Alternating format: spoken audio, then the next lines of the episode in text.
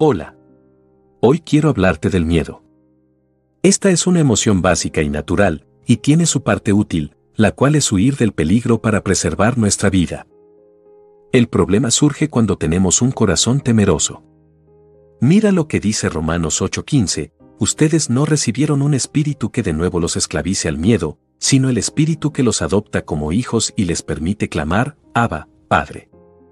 El miedo puede llegar a esclavizarnos porque el miedo excesivo te lleva a pensar de una manera disfuncional y exagerada. Y lo peor es que todo tu entorno se ve afectado por tus propios miedos. Así que, digan a los de corazón temeroso, sean fuertes, no tengan miedo. Su Dios vendrá, vendrá con venganza, con retribución divina vendrá a salvarlos.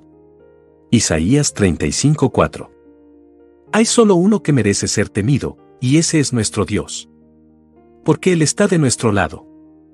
Por lo tanto, no tengan miedo, Dios ha venido a ponerlos a prueba, para que sientan temor de Él y no pequen. Éxodo 20:20 Debemos poder decir así como David, cuando siento miedo, pongo en ti mi confianza. Confío en Dios y alabo su palabra, confío en Dios y no siento miedo. ¿Qué puede hacerme un simple mortal? Salmo 56, 3 al 4, NVI. ¿Recuerdas el episodio en el que Pedro camina sobre el agua? Mira lo que dice Mateo 14:30. Pero al sentir el viento fuerte, tuvo miedo y comenzó a hundirse. Entonces gritó, Señor, sálvame. ¿Sabes cuál fue el problema de Pedro?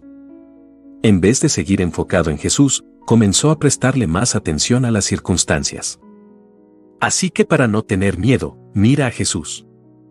En otro pasaje podemos leer, Jesús oyó lo que decían y le dijo a Jairo, no tengas miedo. Solo ten fe. Marcos 5:36, NTV. Así que para vencer el miedo debes tener fe. Hebreos 11:27 dice, por la fe salió de Egipto sin tenerle miedo a la ira del rey, pues se mantuvo firme como si estuviera viendo al invisible. Quizás te preguntes qué puedes hacer para tener fe, y la Biblia nos da la respuesta. Así que la fe viene como resultado de oír el mensaje, y el mensaje que se oye es la palabra de Cristo.